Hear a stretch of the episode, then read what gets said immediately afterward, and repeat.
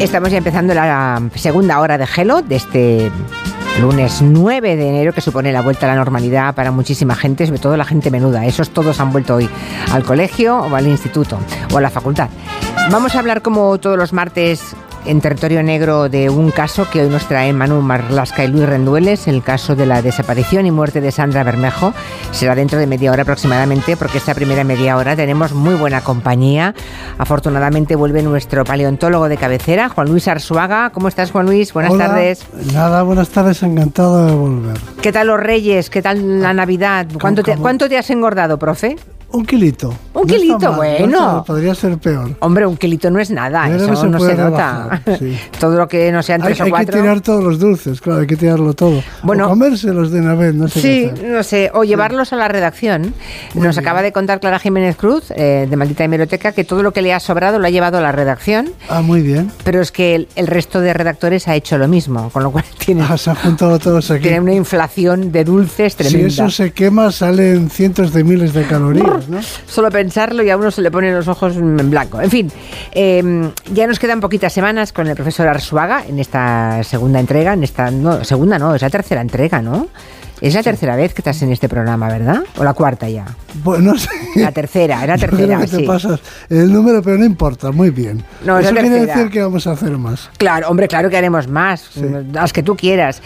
Estamos hablando de las clases de anatomía de nuestro doctor en ciencias biológicas, catedrático de paleontología en la Complutense de Madrid, que hoy nos viene a hablar de la cara.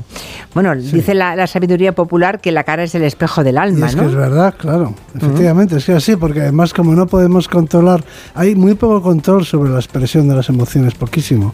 Eh, por eso es, es, muy, es muy creíble, es muy veraz, ¿no? Es una forma de comunicación que es muy difícil de fingir. Los actores lo pueden hacer, pero durante un rato. A los políticos se les nota mucho, por ejemplo. Mm. Y yo siempre digo que, que, es imposible disimular cuando te hacen un regalo que no te gusta, por mucho que, que digas tú que puedes expresar verbalmente el entusiasmo que te produce, eh, todo el mundo leyendo tu cara sabe que no te ha gustado. Ah, observando el rostro de la gente, además, eh, si somos buenos observadores, recibimos mucha información, más o menos su edad, bueno, salvo a partir de cierto momento la gente muy operada, que ya no sabe si es más joven o más mayor de lo que aparenta, pero en general, ¿no? La gente que no se ha sometido a intervenciones, más o menos ves la edad, más o menos ves si está saludable o no, ¿no? Sí, efectivamente. Sí, sí, la edad. Eh, hay, eh, esto me recuerda que se han hecho muchos estudios para, para ver algún marcador biológico que sirva para eh, de alguna forma cuantificar o precisar cuál es la edad biológica, ¿no? O, o, cuánto te queda de vida, no sé, llámalo como quieras, o el grado de envejecimiento. Y uno de los artículos dijo que al final el mejor criterio es la pinta que tienes, o sea, lo que ven los demás. A fin de cuentas es lo más creíble. Por eso hay gente que dice que decimos que lleva bien el paso de los años y otros que lo llevan fatal, ¿no? Tiene 40 pero lo lleva fatal. Y efectivamente, resulta que lo que los demás pensamos de la cara es que, claro, es, es una información eh, es enorme la que te llega y que tu ordenador procesa para al final producir una conclusión. Hmm. Los humanos no somos los únicos eh, de leer, que somos, que somos capaces de leer y reproducir una expresión facial, ¿no? Ah, todos los que tenemos un perro en casa sabemos que ellos captan nuestras intenciones y sentimientos. Yo nunca hubiera, nunca me hubiera atrevido a hacer esta afirmación de no ser porque sé que Juan, eh, que Juan Luis Arzuaga la suscribe. Dice que efectivamente el tema de los perros y como verás, ahora ahora nos cuentas, pero como hemos planteado el tema ya en el sumario, le hemos dicho a los oyentes, ¿tienen ustedes perro? ¿Y se han fijado ustedes o creen ustedes que entender que tienen diferentes expresiones faciales? Y sí, sí, nos han dicho que sí. Escucha, Juan Luis. Y Blanqui, que me ponía a comer algo dulce y te ponía una cara, ¡ay! Pero vamos, cara de pena. Que miraba así, movía así la cabeza. Bueno, no te puedes imaginar. Sí, mis gatos Lucas y Ton sabíamos lo que querían decirnos con la posición de la cabeza, con cómo te miraban, sabías perfectamente si te estaban pidiendo, si te decían quítate de ese sillón que es mío. Mi perrita se llama Isabel Presley y tiene mil veces más expresión que la auténtica Isabel Presley. Nuestro compañero Rocky, que era un, un coli precioso, Tenía más muecas que el Mr. Bean ese. A mí me dejan un buldo francés de vez en cuando y bueno, cuando yo le cuento mi rollo, la tía se queda sentada, me mira con los ojos súper grandes, ladeando la cabeza de un lado para otro y haciendo gesto como diciendo, pero ¿por qué me estás contando todo este rollo? Busca un humano. Bueno, Eulalia Rosa, que ha estado escuchando los mensajes, había un montón, ¿no? Es una selección. Me lo he pasado muy bien. O sea, el Rocky, que es Mr. Bean, ese movimiento de ladear la cabeza cuando le estás explicando algo a un perro, que es muy habitual. Sí, sí. Que parece como que te comprenden, que te van siguiendo. Sí. Pues eh, he Ahora gatos, ¿eh? También había gatos. Hay gatos.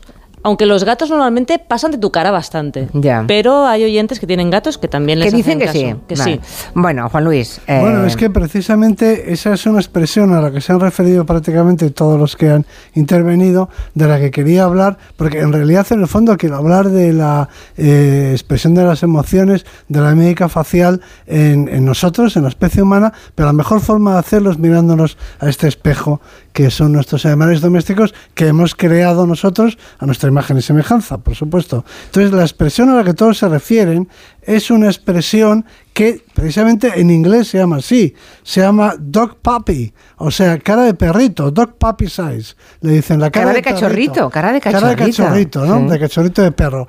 Pero que es equivalente, es una cara de dar pena, luego veremos esa cara como, como se hace, ¿no? Qué músculos intervienen, pero se parece mucho a una expresión, esta cara de dar pena, esa cara para pedir algo.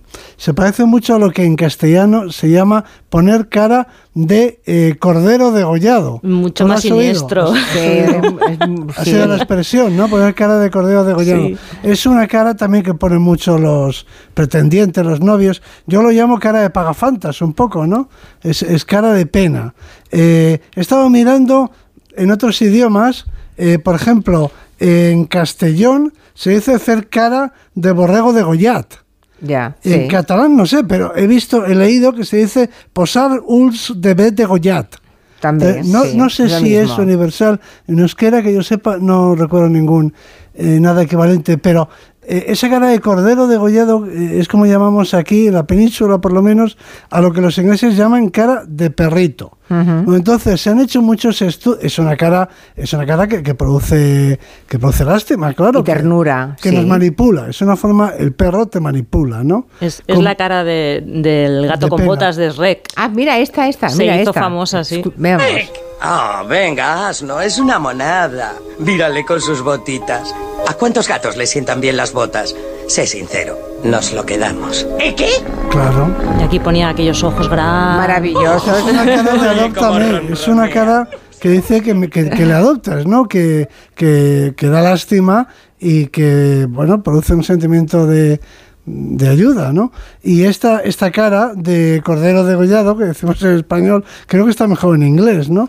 La Sí. cara de... Sí, sí, mucho La mejor. cara de perrito o de cachorro de perro. Sí. Esta es una cara sobre la que se investiga. Hay un equipo de psicólogos que estudian eh, para estudiar al ser humano, para entender al ser humano, eh, lo que estudian es a los perros, que a fin de cuentas eh, son muy expresivos.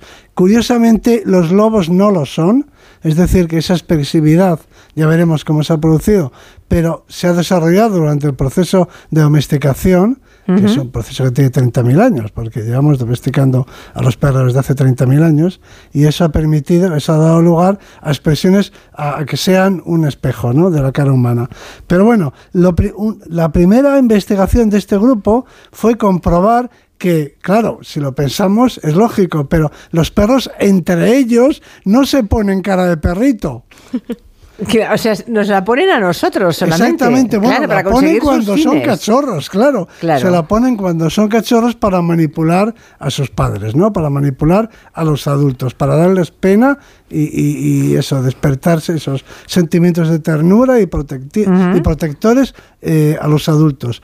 Pero cuando se hacen grandes, cuando se hacen adultos, dejan de poner cara de perrito cuando se comunican entre ellos. Entonces, el primer estudio lo que demostró es que nos la ponen a nosotros siempre y cuando haya alguien que los esté mirando. Es decir, si no hay nadie mirándoles, no la ponen.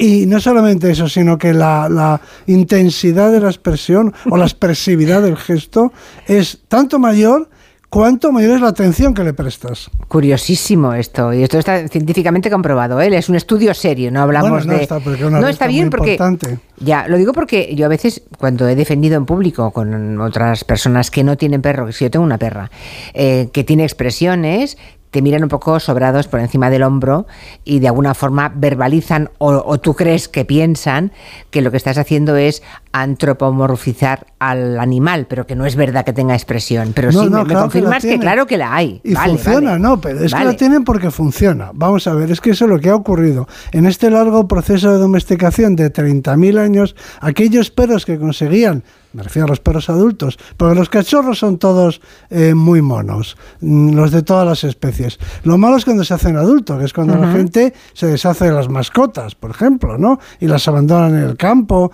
y así hay especies que han terminado por ser una plaga, ¿no? Eh, En otros países, porque cuando son cuando son pequeños, todos los cachorros eh, producen ternura.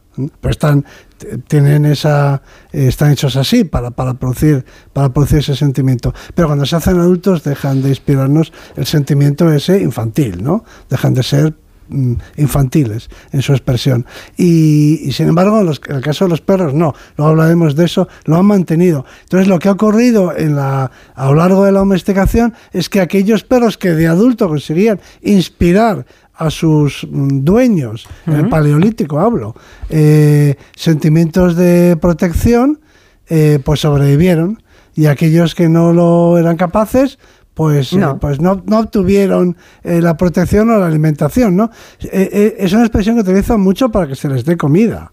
Está muy ligada a la alimentación, esta expresión. Y por eso los lobos son inexpresivos. Los lobos adultos, los cachorritos tienen cara de cachorros, claro, pero los adultos no tienen cara ni expresiones de cachorro. Entonces, lo primero que se vio fue que, mm, que, que, bueno, que es una expresión que utilizan para que ha sido seleccionada y que utilizan para manipularnos a nosotros por la sencilla razón de que también nosotros la usamos. Claro. Es decir, que los adultos, en Claro. las diferentes lenguas, eh, hay distintas expresiones para eh, referirse a esta cara que consiste básicamente en abrir mucho los ojos. En Vale. esencia, abrir mucho los ojos. Bueno, eh, también eh, Eulalia Rosa ha estado buscando y también se publicó un estudio de la Universidad de Sussex que investigaba sobre los gatos domésticos. Es curioso porque hemos hablado hasta ahora de la expresión facial, la expresión que tienen en, en la cara los eh, perros, pero en el caso de los gatos lo que se ha investigado es el tema del, del El sonido. maullido. Es del una maullido. estrategia parecida a la cara de perrito esta para los,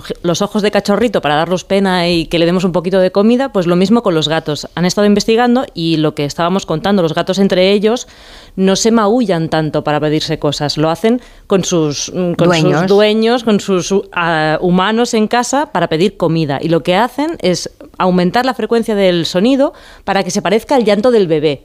Porque, claro, eso es un sonido que evolutivamente estamos preparados para no poder ignorar. No, claro. Claro, entonces, claro. si lloran como un bebé, mm, no puedes hacer otra cosa que ir, ¿qué te pasa? ¿Qué quieres? ¿Quieres comidita? Y entonces Ya, ya, ya, está, ya. el gato tiene lo que quiere. Ellos nos están domesticando a nosotros. O sea, que de alguna forma son otros, no sé cuál- si los Nos perros llevan manipulan, 30.000 años, nos manipulan. Nos manipulan. los gatos deben llevar lo mismo, bueno, pero ¿no? nos manipulan como nos manipulan los niños, como nos Claro, manipulamos unos igual, a otros. claro. Quiero decir, eh, la cara de cachorrito de un perro adulto, de un perro grande, enorme, que te puede comer, cuando te pone cara de cachorrito, mm, eh, pues es el mismo, mm, toca la misma tecla que, que unos, por eso yo me refería al principio, que es una cara de pagafantas, ¿no? El, el típico pretendiente que te pone esa cara, esa expresión de, de pena para que te preocupes por él o para que le hagas caso, ¿no? Resumidas cuentas. Pero bueno, la investigación de los perros continuó y se observó que resulta, este es un,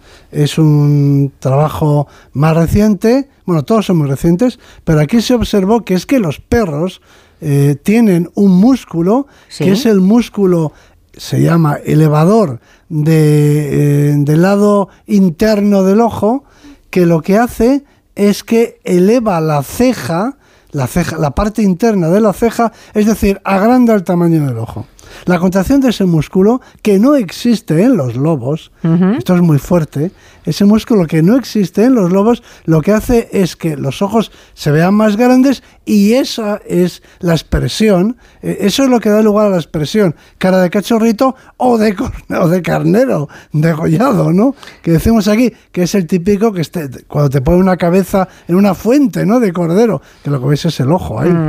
O sea que seducir a los humanos eh, ese proceso de domesticación es lo que ha dotado a los perros de, un músculo. De un músculo nada menos que otros animales no tienen, porque no lo tiene el lobo. No, no, el lobo no tiene el músculo ese, un lobo. Pero ni una vaca tampoco, seguramente, ni la vaca lo tiene. No, no, no, es exclusivo de este, porque las vacas no ponen ojo de cordero degollado. Ah, bueno, no, no, es verdad que no tiene, tiene Una, solo tiene una expresión, ¿no? Pero la mirada de la vaca sí, pero la mirada de la vaca es muy chula, ¿eh? Desde el principio, sí, pero siempre es la misma, ¿no? Sí, eso es como más de mansedumbre, digamos, ¿no? Sí, sí. No la de, claro, es, sí, es un animal también como todos los animales domésticos, mm. todos están un poco infantilizados, claro, todos, todos tienen un poco cara de como de ternero, vamos a decirlo así, ¿no? El toro de Lidia tiene una cara más, tiene un ojo más pequeño, ¿eh? Mm. Un tú te refieres a la vaca suiza, la típica con pestañas. Bueno, la vaca gallega, la, vaca amarela de mi tierra, la vaca gallega, unos, ojazos fantásticos. Efectivamente, efectivamente. Bueno, pues este músculo es también producto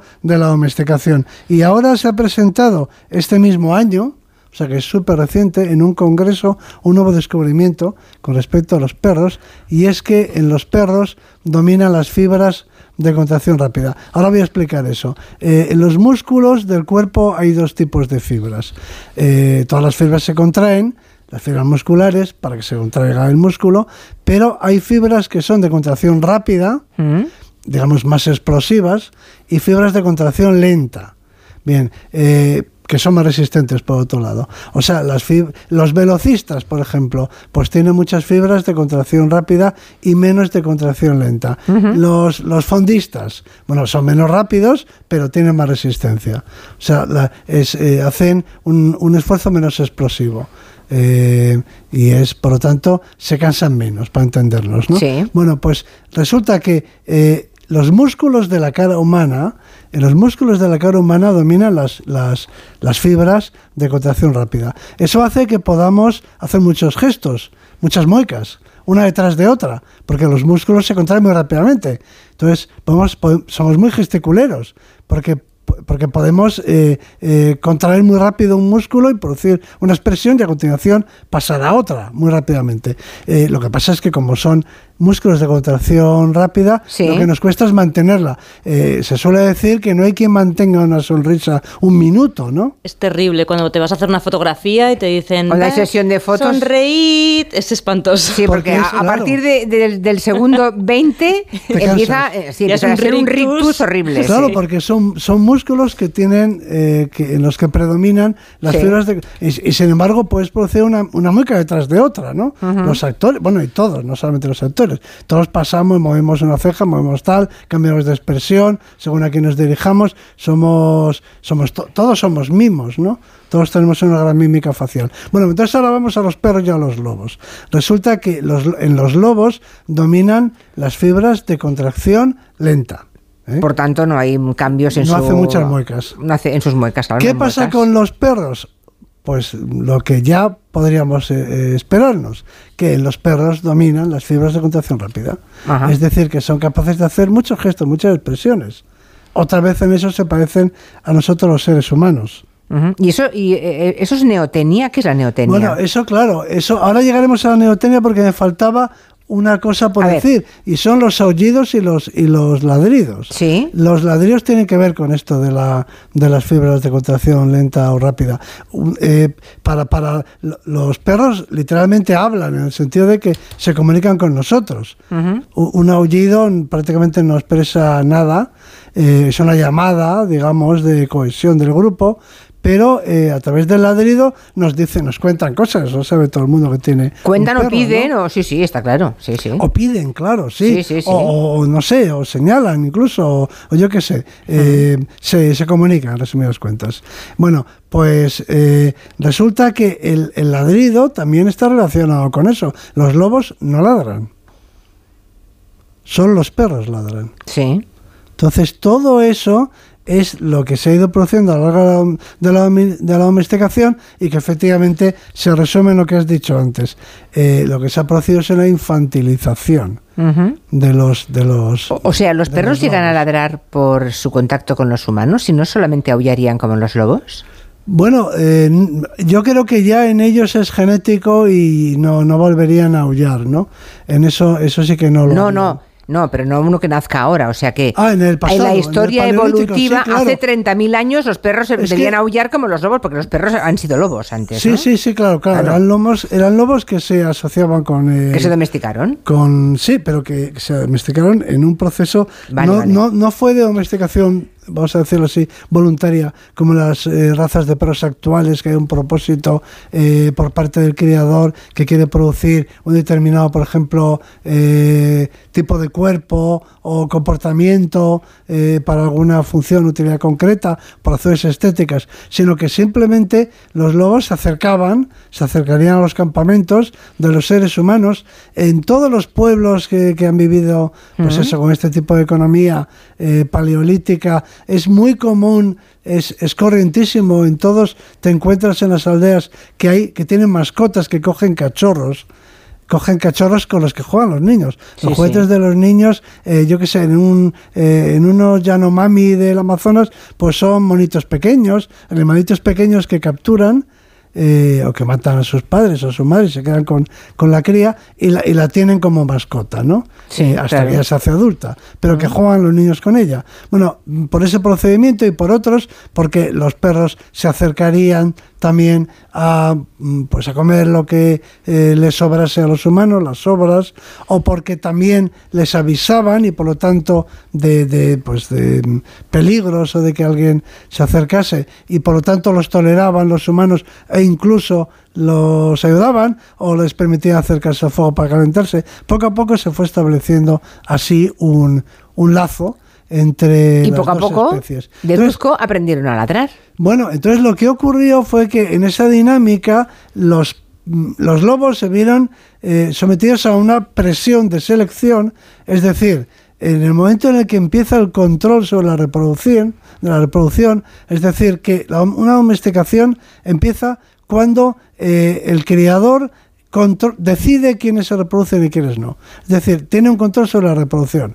Decide quiénes se van a reproducir, los que tienen determinadas características. ¿no? Bueno, pues aquellos eh, eh, lobos que tenían la capacidad de comunicarse mejor con los seres humanos y que también eran más dóciles, por ejemplo, ¿no? que no los desafiaban, porque claro, un, un lobo de cachorro, pues se comporta como eso, como un cachorro.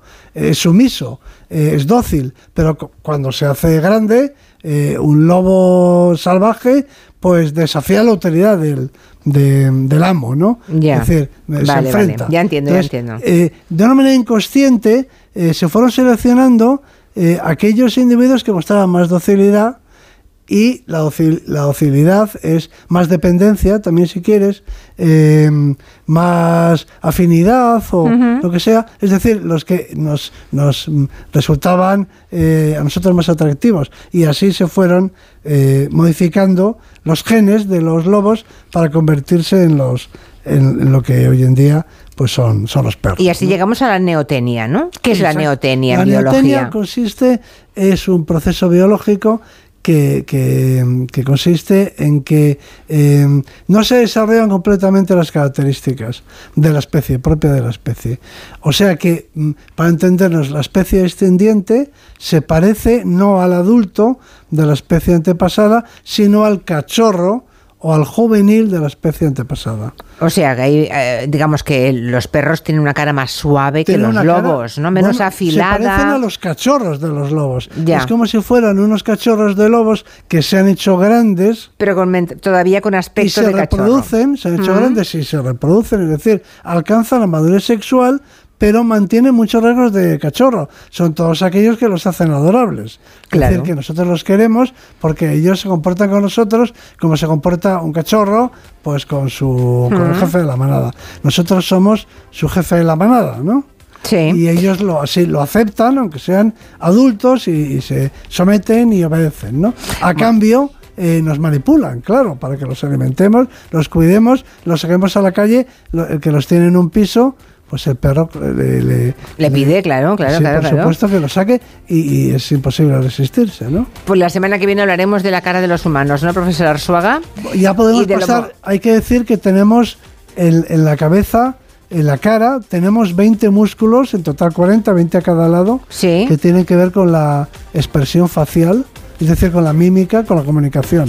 O sea, son 40 músculos. 40 que son- músculos en la cara. Mm, los que hacen muchos, que ¿eh? podamos, sí, claro, que podamos, que podamos expresarnos, expresar tanto eh, con la cara, sin hablar. Ahora estoy viendo a Eulalia Rosa, está sonriendo. Eh, ¿Cuántos músculos se ponen en marcha la Bueno, sonrisa? Y, y con su correspondiente control. eh, Ya, ya, nervioso. claro. Eso es lo difícil. Ya, es ya. que son músculos que están controlados por los nervios y Ya. se tienen que contraer unos y otros, asociarse a veces o, o Ujú. producirse al mismo tiempo o, o lo que sea, o en un orden determinado, no es nada fácil. Mm. Dicen que cuesta menos esfuerzo sonreír que poner mala cara. Así que siempre a lo fácil, siempre Vale. a la sonrisa y al buen gesto. Habría que poner un letrero grande en el Congreso de los Diputados. Exacto. Entonces, la semana que viene hablaremos de esos 40 músculos que hay en juego en nuestra cara. También los nada. de los diputados, también los de la cara incluidos, seria. También incluidos los cara diputados. seria, sí. Profesor. Arzuaga, hasta el lunes que viene, gracias. Hasta el lunes, Hasta el lunes. Abrimos enseguida el territorio negro.